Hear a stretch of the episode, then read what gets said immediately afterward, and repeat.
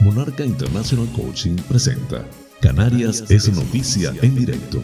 Informativo transmitido desde Tenerife para hispanoparlantes del globo con las noticias más importantes del archipiélago y resto del mundo en formato simultáneo de radio y streaming. Radio y streaming. Canarias es noticia en directo porque la información es poder. Hoy es viernes 27 de mayo del 2022. Distinguidos espectadores, sean todos bienvenidos a este espacio informativo transmitido desde las Islas Canarias en España por Tenerife VIP a través de la website www.tenerifevipradio.com. Emite el noticiero a las 8 y a las 20 horas. Además puedes acceder al mismo en formato streaming desde mi canal de YouTube Canarias es Noticia en Directo y también en las plataformas de podcasts de tu elección. Canarias es noticia con las informaciones más importantes del archipiélago canario, nacionales de España e internacionales. Soy José Francisco González y estoy muy complacido de llevarles este formato, intentando les resulte balanceado, neutro y agradable a pesar del convulso mundo en que vivimos. Dicho esto, manos a la obra.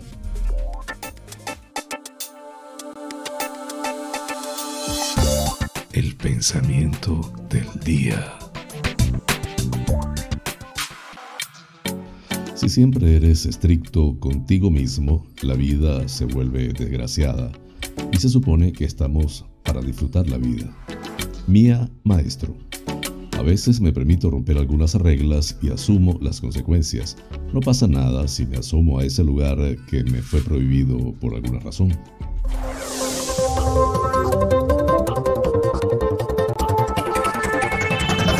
Más informativo. Titulares del día.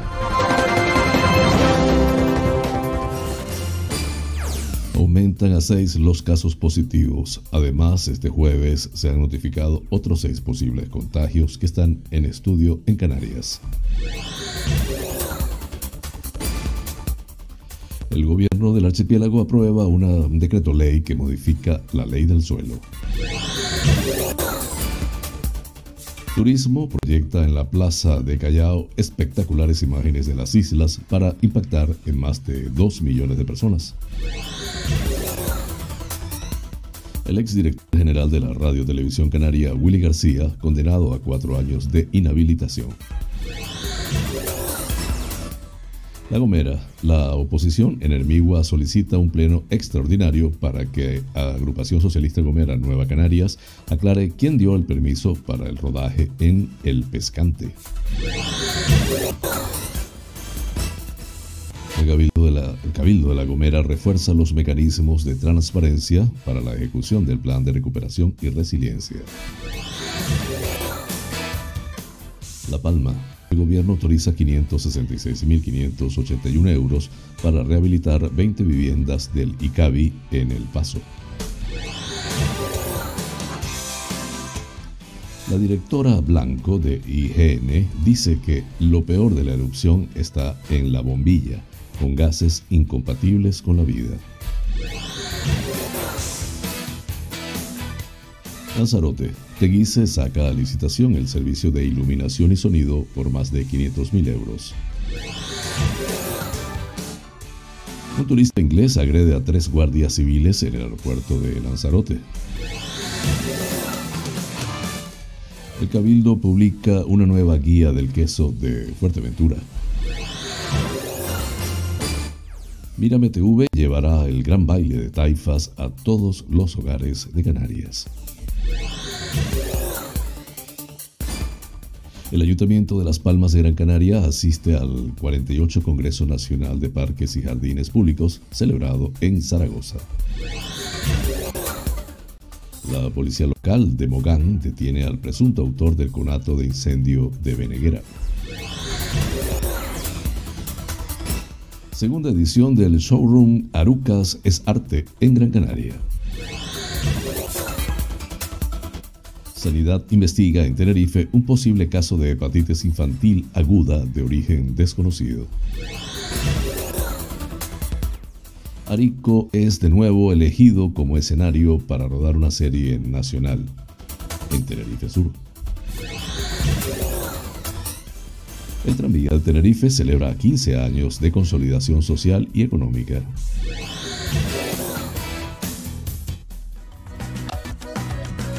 Hoy en la noticia que inspira, mi perro es mi héroe y le debo la vida, dice mujer después del ataque de un puma.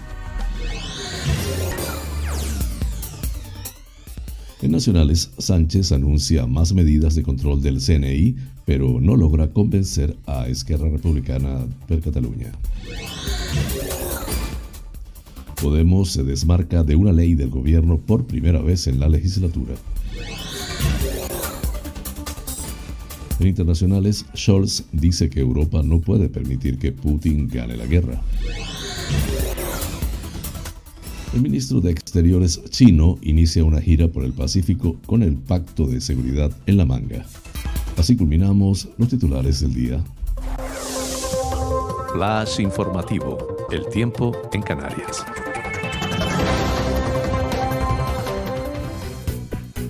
Predominio de cielos poco nubosos o despejados, con algunos intervalos nubosos en el norte de las islas más montañosas a primeras y últimas horas. Temperaturas en ascenso, en especial en zonas del interior. Viento de componente norte flojo a moderado. En cumbres, viento del suroeste flojo a moderado, que será en general fuerte en altas cumbres centrales de Tenerife. Las temperaturas entre los 13 y los 30 grados centígrados en las Islas Afortunadas. Flash informativo. Noticias Comunidad Autonómica.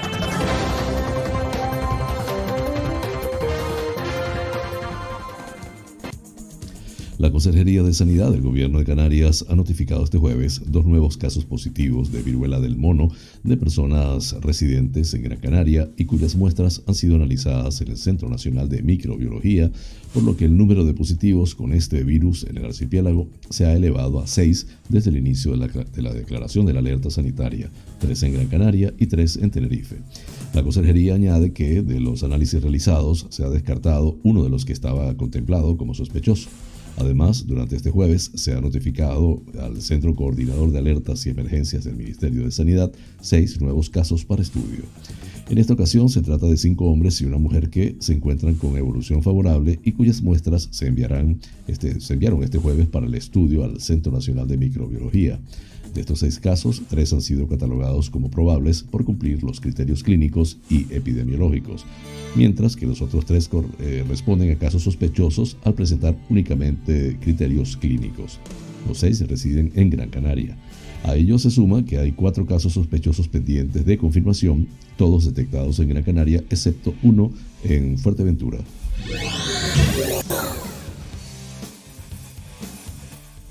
El Consejo de Gobierno ha aprobado en su reunión de ayer el decreto ley por el que se modifican determinados artículos de la Ley 4-2017 del 13 de julio del suelo y de los espacios naturales protegidos de Canarias y la disposición adicional segunda del Reglamento de Planeamiento de Canarias aprobado mediante decreto 181-2018 del 28 de diciembre con el objetivo de aclarar determinadas cuestiones de la ley del suelo ante la actual redacción y los perjuicios que puedan ocasionar a la ciudadanía.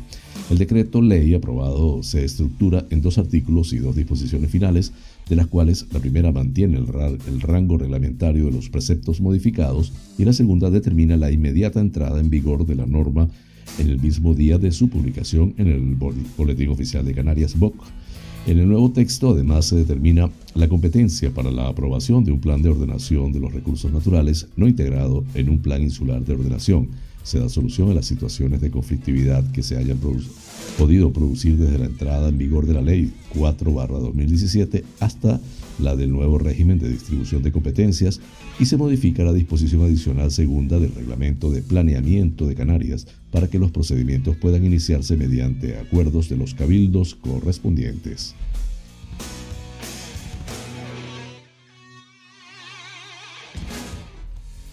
Turismo de Canarias daba esta semana el pistoletazo de salida a la campaña para captar al visitante nacional de cara al verano y lo hacía con una acción de gran notoriedad al activar la primera de las iniciativas de gran impacto previstas en un entorno premium, la Plaza de Callao, en la capital madrileña. Desde el 21 hasta el 29 de mayo, la marca Islas Canarias proyectará su imagen con impactantes audiovisuales que muestran la diversidad del destino, complementados con mensajes que invitan al espectador a descubrir las curiosidades del archipiélago a través de la sincronía de ocho pantallas digitales gigantes que confluyen en esta zona. Esta acción en Callao se enmarca en la campaña promocional dirigida a atraer a los turistas peninsulares en verano, que basa su propuesta de valor en experiencias singulares que solo pueden ser vividas en las islas y que cuentan con una inversión de 2 millones de euros, explica la consejera de Turismo, Industria y Comercio del Gobierno de Canarias, Yaisa Castilla. A través de estas enigmáticas propuestas se pretende impulsar el tráfico a la landing page curiosa curiosaislas.com. Además, con el objetivo de reforzar la capacidad de recuerdo en el potencial turista, esta acción de exteriores se completa con una estrategia de retargeting móvil con la que se lleva a la marca Islas Canarias directamente al dispositivo móvil de los transeúntes y con la que se pretende lograr una mejora en los ratios de tráfico web de entre 5 y 10 puntos. Empleamos un avanzado sistema tecnológico que nos permite la identificación anónima de audiencias a quienes ofrecemos contenidos publicitarios de interés que enriquecen su navegación y permiten una mayor interacción con Islas Canarias. Con ello conseguimos una experiencia inmersiva total que comienza en el medio exterior y deriva al medio digital, explica Castilla.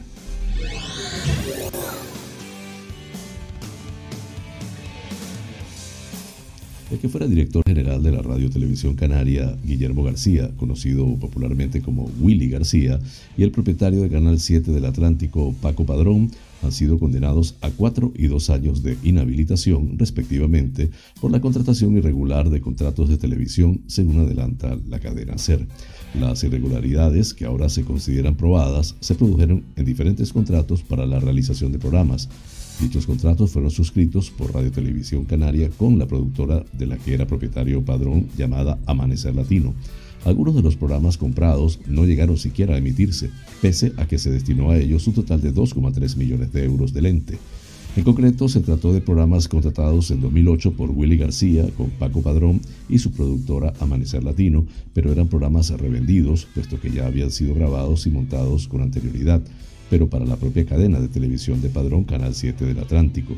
Pese a ello, la Radiotelevisión Canaria pagó por ellos 1.639.000 euros. Fueron 260 reportajes y entrevistas a deportistas canarios de 30 minutos de duración cada uno que fueron comprados en cinco contratos idénticos que se suscribieron entre febrero y septiembre de aquel año con la productora del que había sido su mentor y padrino de García durante su etapa en Radio Club Tenerife. La sentencia, sin embargo, considera probado que el dinero se utilizó en realidad para hacer frente a una deuda contraída por Padrón con la Seguridad Social. Además, los contratos firmados obviaron todos los trámites administrativos exigidos por la Ley de Hacienda Pública Canaria. Por ese motivo, la Fiscalía Anticorrupción pidió la apertura de un juicio oral y una pena de 10 años de inhabilitación especial para empleo o cargo público para el exdirector de la Radiotelevisión Canaria, Willy García, y 5 años de inhabilitación especial para Francisco Padrón. Ambos han llegado a un acuerdo con la justicia de manera que, tras reconocer los hechos, aceptan las penas de 4 y 2 años respectivamente.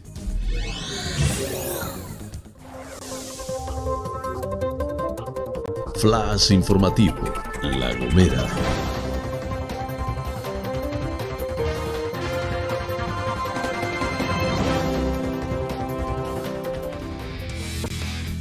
Solveida Clemente, portavoz de Ade Gomera, y José Ramón Mora, concejal de Coalición Canaria, que conforman la oposición en el Ayuntamiento de Hermigua, consideran que el alcalde Jordán Piñero debe dar las explicaciones oportunas si la vía de acceso y zona de la piscina cumplen con las medidas de seguridad y si las instalaciones son aptas para el uso y disfrute de los ciudadanos. A criterio de los ediles, hace unos días el ayuntamiento colocó una valla que impide el acceso a la infraestructura de ocio costero del pescante y en este sentido creen que es inadmisible que los vecinos no puedan pasar cuando hace tres meses el pescante y la piscina natural del municipio se convirtió en un plató para la serie Foundation de la plataforma Apple TV Plus. Clemente y Mora se preguntan cómo es que los vecinos y visitantes no pueden ir al pescante por riesgo de desprendimientos y si pudieron acceder casi 200 personas que intervinieron en el rodaje, así como varios vehículos como autocaravanas, ambulancias, coches. En este sentido, Solveida Clemente ha solicitado desde el pasado día 12 de mayo acceso al expediente y lo ha vuelto a reiterar el 17 del mismo mes, sin que hasta la fecha haya obtenido respuesta alguna, vulnerando además su derecho fundamental como concejal de obtener copias o acceso a los expedientes que se tramitan en el consistorio.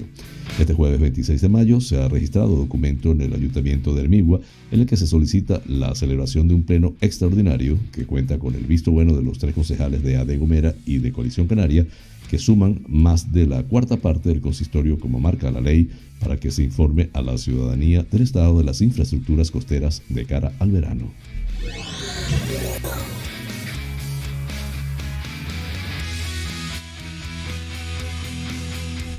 El Cabildo de La Gomera aprobó el pasado 20 de mayo el plan de medidas antifraude en el marco de las directrices marcadas por el Plan de Recuperación, Transformación y Resiliencia el objetivo de garantizar que estos fondos se ejecuten siguiendo los principios de responsabilidad, transparencia, optimización de recursos, seguimiento y control, según informó el presidente Casimiro Curvelo.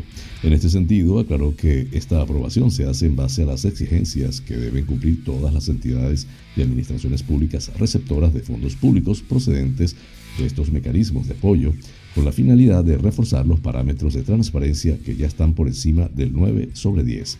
Así, el documento que ahora se publica en el Boletín Oficial de la provincia será objeto de presentación al personal de la institución insular para continuar con su desarrollo, que contempla la creación de un buzón de sugerencias o denuncias, al igual que la publicación del plan en espacios de consulta pública como la web del Cabildo. Entre las medidas de prevención se fija la aprobación de una declaración institucional de lucha contra el fraude, la evolución del impacto y probabilidad de riesgos a partir de autoevaluaciones de los agentes y órganos de control, la implementación de un código de conducta junto a la formación y concienciación sobre gestión de recursos vinculada a fondos públicos. Flash informativo, La Palma.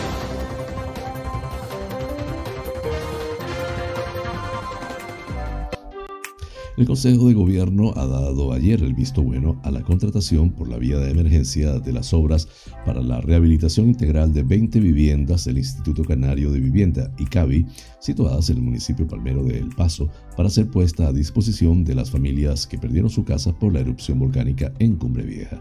Se destinará a estas obras un total de 566.581 euros, unos trabajos que tienen un plazo de ejecución de tres meses, por lo que deberán estar finalizados a finales de julio o principios de agosto. Las viviendas que el ICABI está reformando ya se sitúan en la promoción denominada Nuestra Señora del Pino 2, un edificio que albergó de forma provisional durante los últimos años a las familias de otra promoción del mismo nombre más antigua. Una vez concluida la mudanza de los antiguos adjudicatarios de esta promoción, el Pino 2, a un nuevo edificio en las cercanías, el ICABI inició los trabajos para reformar y adaptar las viviendas que dejan vacantes para ser entregadas a las familias afectadas por la erupción del volcán.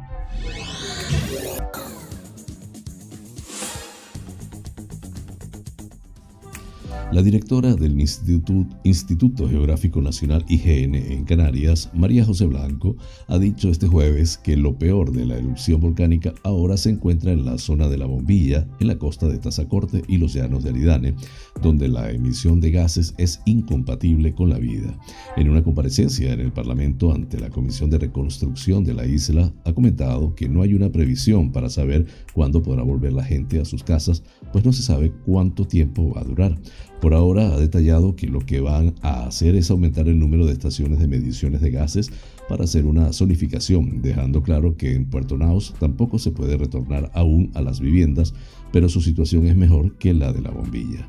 Blanco ha garantizado también que una erupción volcánica en Canarias se va a volver a repetir y ha pronosticado que al menos esta, generación vivirá una más, por supuesto, porque la dinámica volcánica del archipiélago no se va a parar. Por ello, ha abogado por incrementar la formación de la población para estar más preparados. Sobre la gestión, ha señalado que todo peligro natural debe estar tutelado por una institución nacional de referencia, aunque la investigación es más libre y la puede ejercer cualquiera, y cara al futuro ha abogado por implantar en Canarias un grado de geología o, en su defecto, un máster especializado en vulcanología. Flash informativo, Lanzarote.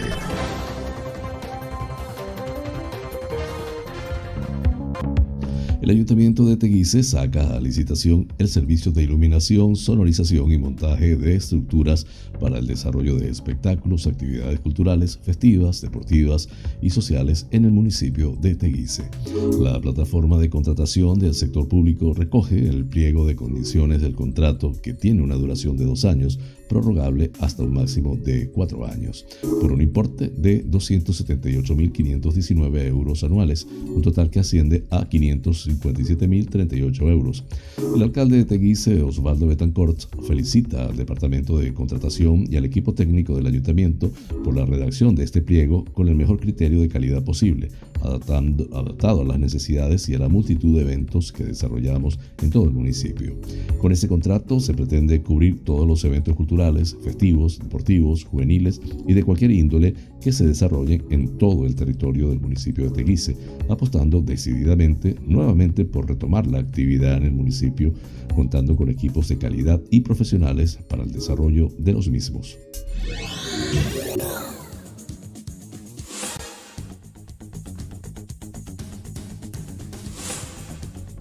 Un turista inglés agredió a tres guardias civiles que trataban de desalojarlo de un avión por su actitud violenta y han causado bajas para el servicio, según ha denunciado la Asociación Española de Guardias Civiles.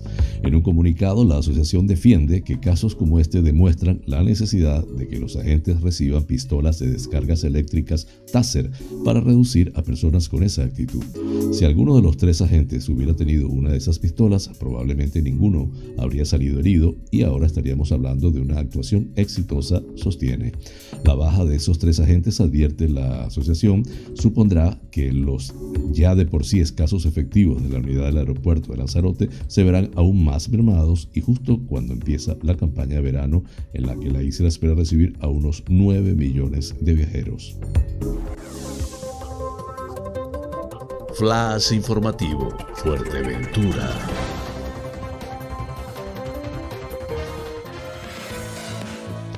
Este domingo 29 de mayo, la avenida marítima del puerto del Rosario vuelve a ser el lugar de encuentro entre agrupaciones folclóricas, representantes institucionales, vecinos y público a través de la celebración del Gran Baile de Taifas 2022. Este gran evento celebra su vigésima tercera edición, esta vez sin restricciones tras dos años de pandemia y Mírame TV Canarias se une a la cita. Emitirá un amplio especial, conectará con todos los escenarios. Este año se incorpora un segundo espacio escénico para las agrupaciones y parrandas, ofrecerá la visión del público en las más de 300 mesas y abrirá ventanas a las tradiciones de Fuerteventura en todos sus canales y plataformas. Más de una docena de profesionales técnicos y presentadores se ocuparán de llevarla a los hogares de todos los canarios. El programa especial comenzará a las 21 horas del domingo 29 de mayo y concluirá más allá de las 2 de la madrugada del lunes 30 de mayo.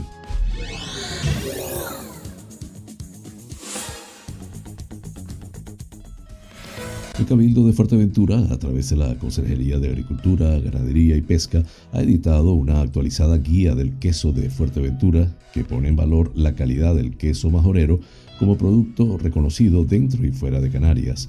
Esta guía incluye un catálogo con información de las 29 queserías en activo que operan en Fuerteventura y cuentan con punto de venta en su sede, aportando datos relativos a su ubicación y productos. En la presentación de la guía del queso de Fuerteventura estuvieron presentes el presidente insular Sergio Lloret López, la vicepresidenta primera Lola García, el vicepresidente segundo Claudio Gutiérrez y el consejero de Agricultura, Ganadería y Pesca David de Vera. Lloret explicó que el objetivo de la institución insular es seguir impulsando todos los instrumentos posibles para dar facilidades a la difusión y comercialización del producto que constituye el mayor estandarte de nuestra isla. Tanto Lloret como De Vera agradecieron además el trabajo de los ganaderos por mantener esta tradición milenaria.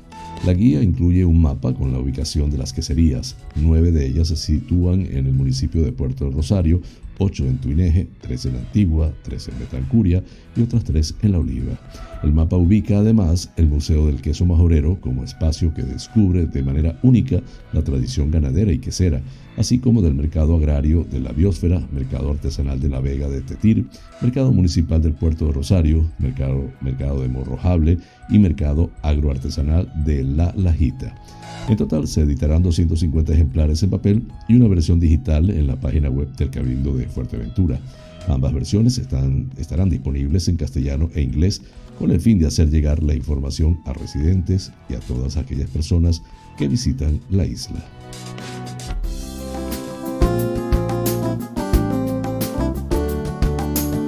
Vida sana. Hoy les hablaré de los beneficios del garbanzo para la salud. El garbanzo es un alimento apto para todo tipo de personas, pero en algunos casos su consumo se hace más conveniente.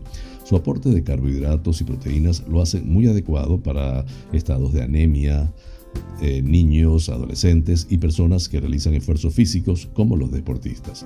Por su elevado contenido en potasio y la escasa presencia de sodio, el garbanzo favorece la diuresis o excreción de la orina. Esto es beneficioso en casos de hipertensión arterial, litiasis renal, piedras en el riñón y cuando se desea eliminar un exceso de ácido úrico. El garbanzo es bueno para el estómago. Por su riqueza en fibra, también ayuda a las funciones del intestino, combatiendo el estreñimiento y los parásitos intestinales. Debido a su notable contenido en magnesio, fósforo y vitaminas del grupo B, necesarios para el sistema nervioso y muscular, el garbanzo es adecuado para afrontar situaciones de tensión psicofísica y de estrés.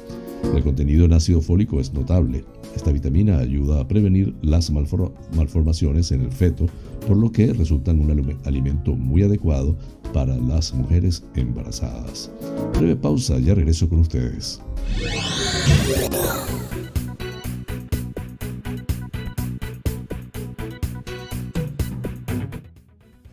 Este programa es presentado por fina cortesía de los siguientes sponsors. Bar Restaurante Loco, un oasis en el centro de San Isidro. Cocina tradicional y fusión, especialidad en arroces y paellas, carnes a la brasa, pescados frescos, pastas y pizzas, ricos postres caseros y unas ensaladas de antología Disponemos de una terraza interior chill out de 120 metros para que disfrutes de nuestra vibrante coctelería en un confortable ambiente muy acogedor. Atendemos celebraciones familiares, bautizos, bodas, comuniones, cumples, divorcios, en fin, bar-restaurante. Loco, un oasis en San Isidro. Calle Saltadero, número 7, San Isidro. Teléfono 922 36 7986.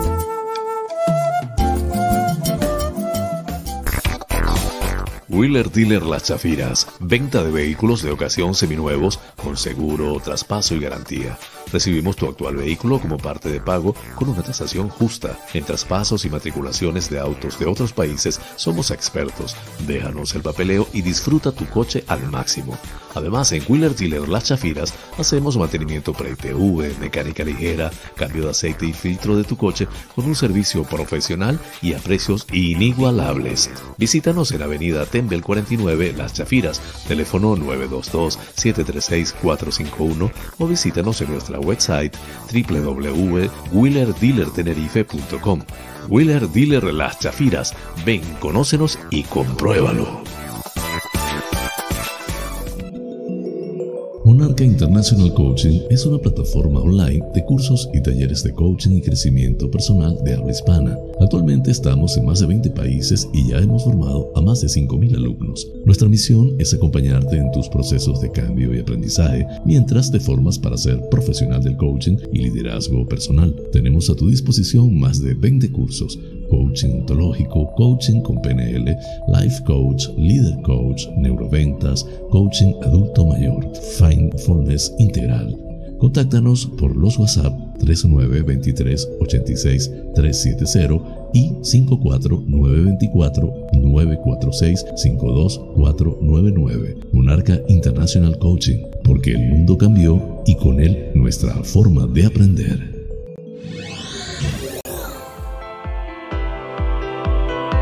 En Faros Gabriel somos especialistas en desmanchado de lunas, desmanchado de llantas, parabrisas de moto, restauración de pintura de tu coche o moto, restauración de faros, servicio domicilio de lavado, higienizado y desinfección al vapor de tapicerías de sofá, alfombras, colchones, lavado de tapicería de tu coche. Estamos en el centro comercial Tu Trébol, Los Olivos, ADG. Pide tu cita al 602-431-296. Faros Gabriel, seriedad y satisfacción garantizada.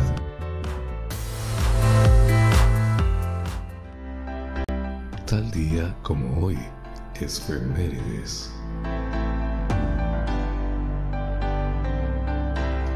El 27 de mayo de 1930 tenía lugar la ceremonia de inauguración de uno de los edificios más destacados de Nueva York, el edificio Chrysler. Diseñado por el arquitecto William Van Halen, el edificio es una de las mejores muestras de la arquitectura Art Deco americana. Ubicado en la zona este de Manhattan, las obras de demolición de los edificios que ocupaban su lugar comenzaron en octubre de 1928 y el 11 del mes siguiente se inició la excavación para cimentar el edificio. Las obras se extendieron hasta 1930, cuando se terminaron. Los 318,8 metros que convirtieron al Chrysler en el edificio más alto del mundo hasta la inauguración del Empire, Empire State en 1931. Flash informativo, provincia Las Palmas de Gran Canaria.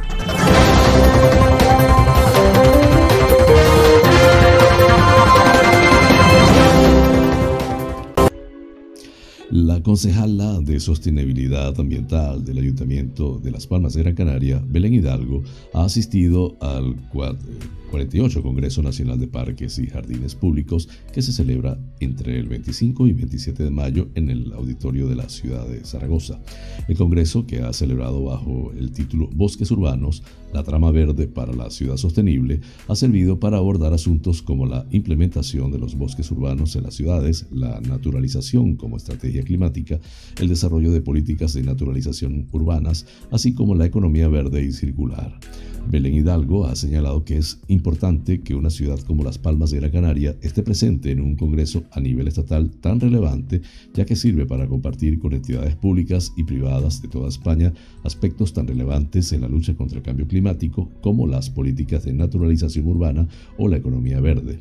El evento ha contado con la participación de diversos expertos a nivel internacional en materia de naturalización urbana, como la responsable de bosques urbanos y periurbanos de la FAO, Simón Borelli, el investigador científico para el Servicio Forestal de los Estados Unidos en Los Ángeles, Francisco Escobedo, la doctora en Ecología Urbana de la Universidad Mayor de Chile, Cinnamon Dobbs, el ingeniero agrónomo y exdirector de Parques y Jardines de la ciudad de Lyon, eh, Daniel Boulens, y el jefe de Biodiversidad Terrestre y Marina dependiente del Ministerio de Transición Ecológica, Manuel Oñorbe, entre otros.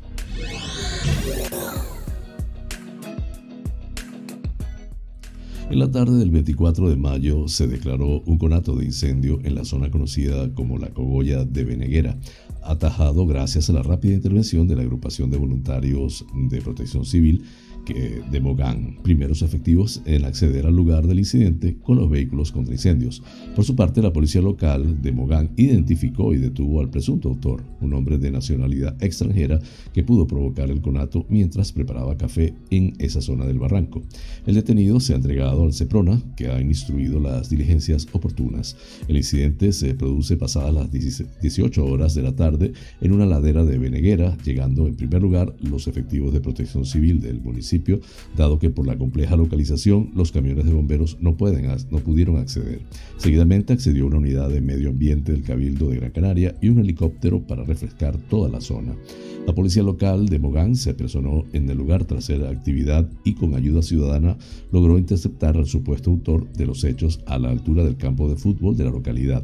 Un agente cacheó al hombre que llevaba encima un mechero y terminó confesando que al tratar de hacer café en la propia montaña no pudo controlar el fuego. También estaba acompañado de un perro que tras su detención fue trasladado al albergue municipal de animales. Finalmente, en colaboración con agentes del CEPRONA, se dilucida lo sucedido tomando huellas y escuchando a los vecinos testigos de lo sucedido. Los agentes locales trasladaron al presunto autor sin domicilio reconocido en la isla al puesto de Puerto Rico de la Guardia Civil. Es de justicia felicitar tanto a la policía local de Mogán como a nuestros voluntarios de protección civil, porque una vez más han demostrado su rapidez y operatividad, apunta el primer teniente de alcalde y concejal de Seguridad Ciudadana, Mensei Navarro.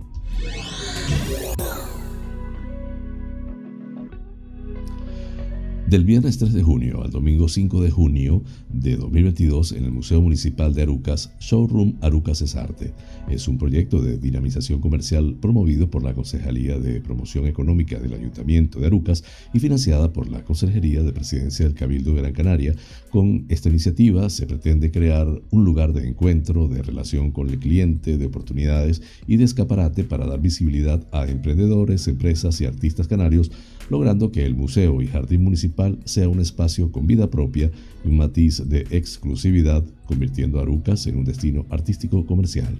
Para amenizar las jornadas habrá actuaciones musicales del cuarteto musical Ada Santana Quartet, Grupo de Danza 2020 Producciones, la violinista Regina Schinglerova, Circensen Acróbatas y la realización de obra en vivo del escultor Luigi Stinga y del pintor Juan Martín. No te lo puedes perder, Arucas es arte.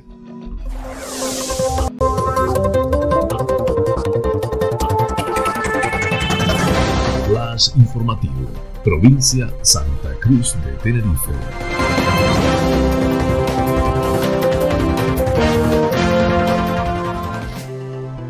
La Consejería de Sanidad del Gobierno de Canarias ha notificado este jueves un caso en investigación por sospecha de hepatitis infantil aguda de origen desconocido en el Hospital Universitario Nuestra Señora de Candelaria en Tenerife. Se trata de una paciente de 16 años a la que se le está realizando pruebas diagnósticas complementarias para verificar si su patología corresponde o no con esta variante de hepatitis, mientras permanece ingresada en planta en el Hospital de la Candelaria con una evolución favorable. El caso en investigación se notificó ayer al ministro de Sanidad y al Centro Europeo para la Prevención y el Control de las Enfermedades, tal y como indican los protocolos, ha señalado la Consejería en un comunicado.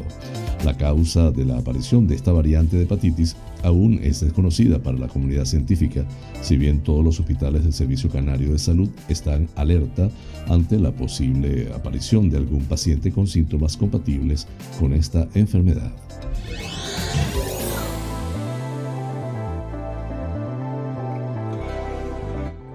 El alcalde de Arico, Sebastián Martín, el concejal de Desarrollo Local y Turismo, Víctor García, y el consejero delegado de Turismo de Tenerife, David Pérez, visitaron el rodaje de la serie Las Noches de Tefía de A3 Media, que se está realizando en el cantón militar ubicado en Abades, con la participación de más de un centenar de personas.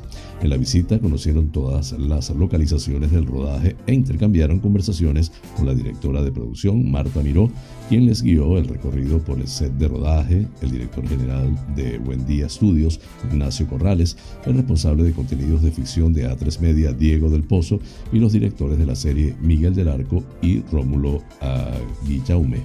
También tuvieron la oportunidad de saludar a los actores Roberto Álamo, Luífer Fernández, Ciro Miró, Jorge Yumar, Mingo Ávila y José Jimeno, entre otros figurantes, donde participan bastantes ariqueros y ariqueras y trabajadores de la producción.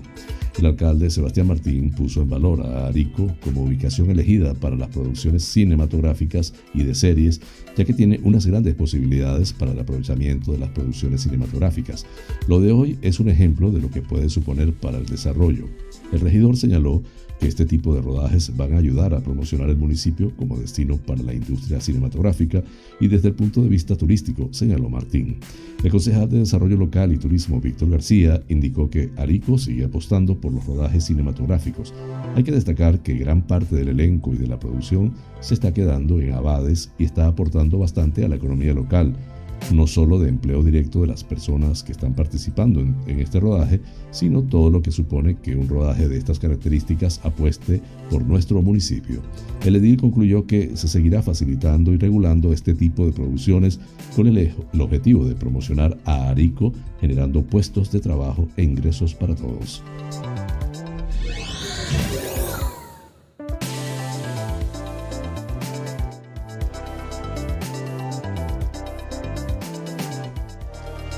Próxima estación 2027. Vigésimo aniversario. La frase es de Enrique Arriaga, consejero de movilidad del Cabildo de Tenerife y presidente de Metro Tenerife. Con ella apuesta en boca de puesta en boca de Alicia Rodríguez, la voz del tranvía, culmina la presentación de los actos para conmemorar el quinceavo cumpleaños del tren ligero desde el 2007 al 2022, que tendrá lugar el próximo jueves 2 de junio. En estos tres lustros, el servicio ha transportado a más de 200 millones de pasajeros en el área metropolitana de la isla. El responsable del área insular de movilidad resalta de entrada que la controversia inicial ha dado paso a no concebir el transporte sin este medio. Arriaga adelanta que se han programado decenas de acciones para celebrar las efemérides, entre ellas una muestra fotográfica o la rotulación de una de las unidades con el objetivo de agradecer a la sociedad la fidelidad mostrada a este medio de transporte y hacerla partícipe de los actos, apunta el también vicepresidente insular.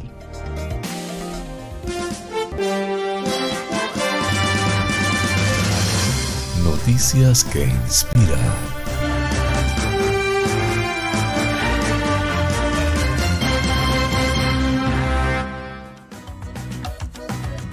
Después de un inicio de semana estresante, Wilson, de 24 años, decidió dar un paseo con Eva, su perra de raza pastor belga Malinois.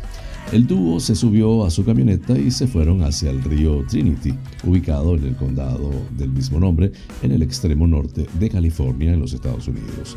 La idea era caminar a lo largo del río y pararon en la autopista 299, pero apenas se habían alejado unos pasos de la camioneta cuando un puma salió de repente y atacó directamente a la joven. Grité Eva y ella vino corriendo, recordó Wilson, y agregó que Eva estaba unos pasos por delante y ella golpeó a ese gato muy fuerte. Pero Eva se vio superada en tamaño y peso por el imponente puma y aunque lucharon durante un par de segundos, luego la escuché que comenzó a llorar y fue entonces cuando el gato se aferró a su cráneo. Durante los siguientes minutos intentó de todo para liberar a Eva, lanzó piedras, palos y golpeó con sus propios puños al felino, incluido estrangularlo y sacarle los ojos, pero nada lo separaba del can. Finalmente, Wilson corrió a su vehículo en busca de una barra de metal y pidió ayuda a una amable mujer llamada Sharon Houston que pasaba por la autopista. Golpearon al puma hasta que cedió gracias al gas pimienta que le roció Houston. Eva corrió hacia la camioneta cuando el animal por fin la soltó. En una página de GoFundMe, Wilson escribió que luego del ataque condujo alrededor de una hora hasta llegar a una veterinaria. En un primer momento pensó que Eva solo estaría herida, pero luego la peluda comenzó a convulsionar durante varios minutos seguidos y eso la hizo pensar que quizás no sobreviviría. Eva tuvo dos fracturas en el cráneo, una perforación en la cavidad sinusal y una grave inflamación alrededor del ojo izquierdo que le impide ver. Sin embargo, el veterinario es optimista y la perrita de dos años y medio fue dada de alta de acuerdo a una publicación de la valiente perrita en Instagram, donde aparece junto a varios peluches. Mi perro es mi héroe y le debo la vida, escribió Wilson. La fuente, como siempre, de Epoch Times en español. Flash informativo. Noticias nacionales.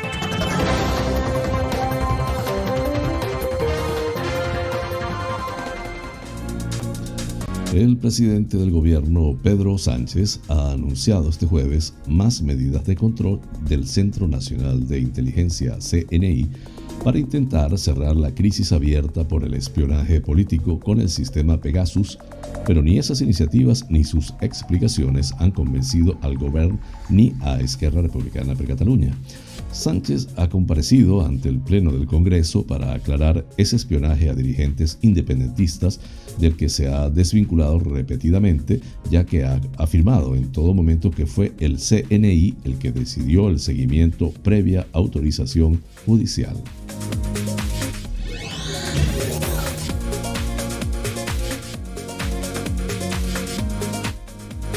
Unidas Podemos se ha desvinculado este jueves por primera vez de un proyecto de ley del gobierno de coalición en lo que va de legislatura, al abstenerse en la votación de nueva ley audiovisual que ha salido adelante en el Congreso con la abstención de la formación morada y también la del PP.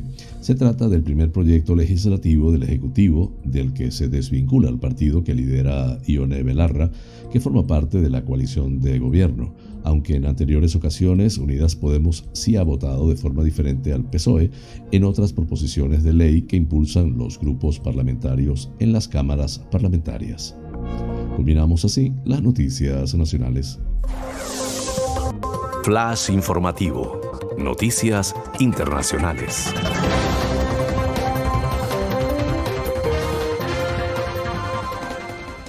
El canciller alemán Olaf Scholz afirmó ayer que Europa no puede permitir que el presidente ruso Vladimir Putin gane la guerra y aseguró que eso no ocurrirá. No podemos permitir que Putin gane la guerra y creo que no lo hará. Hasta ahora no ha logrado ninguno de sus objetivos estratégicos y uno de ellos, el de ocupar toda Ucrania, está más lejos que nunca, dijo Scholz en una intervención en el Foro Económico de Davos que cerró ayer su reunión anual.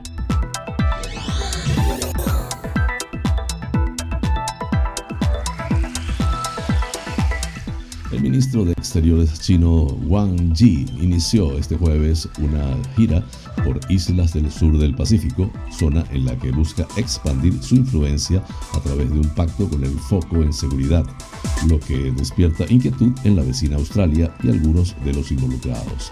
Según un documento al que han tenido acceso varios medios, China propondrá a una decena de naciones del sur del Pacífico un plan de acción a cinco años para, entre muchos otros temas, cooperar en asuntos de seguridad tradicional y no tradicional. Con este tema culminamos las noticias internacionales.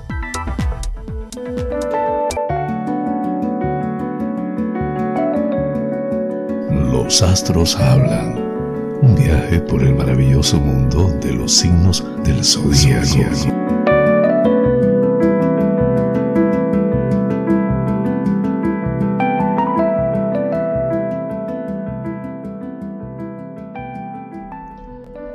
Aries, te espera un día favorable en los asuntos laborales y financieros, pero al mismo tiempo también lleno de toda clase de obstáculos e imprevistos que entorpecerán o retrasarán la buena marcha de tus actividades. Un día agridulce que al final se verá coronado por el éxito. Debes tener paciencia.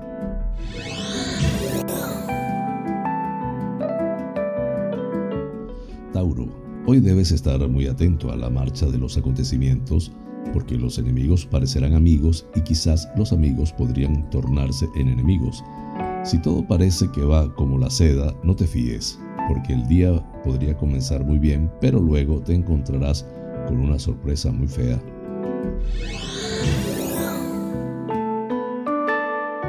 Géminis, te esfuerzas por salir de una situación de bloqueo o agobio. Debes tomar una decisión urgente, pero no tienes nada claro cuál es el mejor camino y en realidad no te gusta ninguno de los dos. Sin embargo, la suerte solo regresará a ti cuando por fin te atrevas a tirar por alguno de esos dos caminos.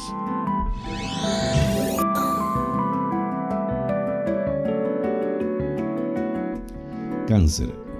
Una parte de ti está llena de entusiasmo y deseando atreverse a luchar por tus sueños, pero hay otra parte que te frena y llena tu corazón de temores. No escuches esa voz, sigue adelante porque en realidad es muchísimo más lo que tienes a favor que las pocas cosas que de verdad te obstaculizan.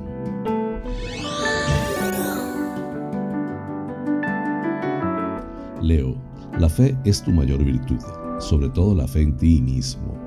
Hoy debes ponerla a prueba y seguir adelante, aunque debas afrontar algunos peligros o dificultades por el camino.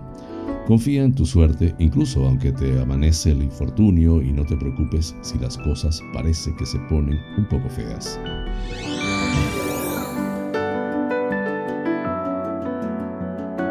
Virgo, hoy te espera un día de muchos obstáculos y dificultades que te irán apareciendo en el camino, pero en realidad la mayor parte de ellas está más en tu cabeza y en los acontecimientos reales. Te anticipas a muchas cosas que no van a pasar y te bloqueas con pequeños problemas cotidianos.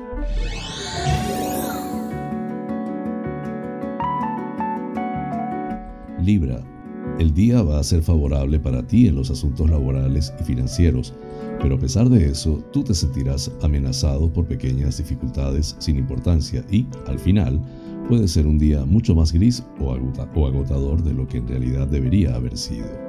Es importante que confíes más en ti mismo. Escorpio, tienes un día favorable y fructífero, pero también de abundante trabajo y esfuerzo. Las cosas no llegarán a ti por acción de la suerte o mediante ayuda de amigos, sino como fruto de tu constante actividad y perseverancia. Además, la vida íntima te va a dar un pequeño disgusto, aunque pasajero.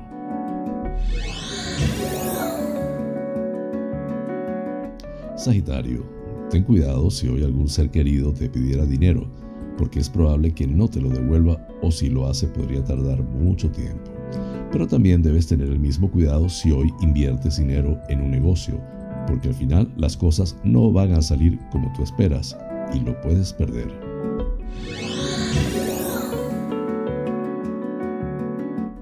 Capricornio, te espera un día muy bueno en el trabajo o las finanzas, pero tú vas a creer todo lo contrario y cuando estés viendo cómo puedes resolver los muchos problemas que se te acumulan, de repente te llegará una excelente noticia o una gran ayuda inesperada que podría cambiar totalmente las cosas.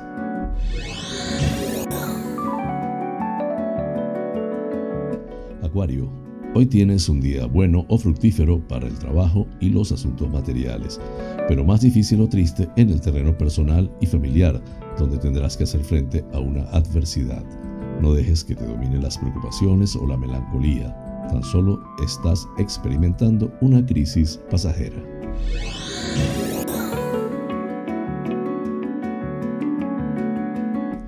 Piscis, te encanta darte a los demás y hacer feliz a quienes te rodean, pero debes tener presente que en muchos casos los demás no harán lo mismo contigo.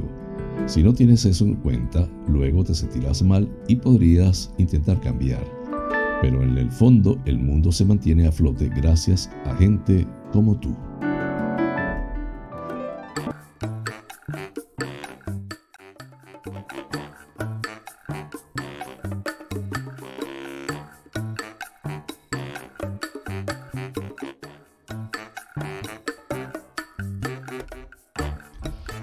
Amigas y amigos, hemos llegado al final del programa, deseando les haya resultado agradable.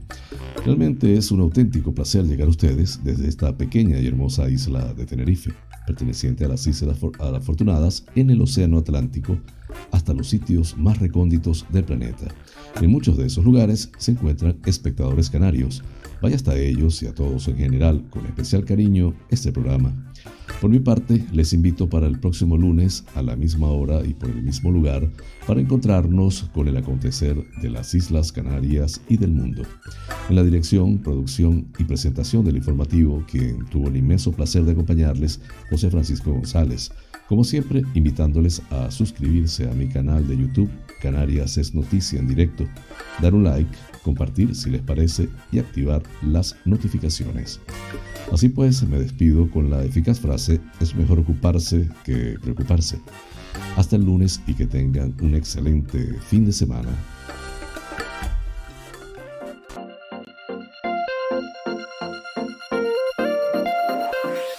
International Coaching, porque el mundo cambió y con él nuestra forma de aprender, presentó Canarias es noticia en directo, el informativo de las Islas Canarias, resto de España y el mundo, porque estar informado es importante y la información es poder.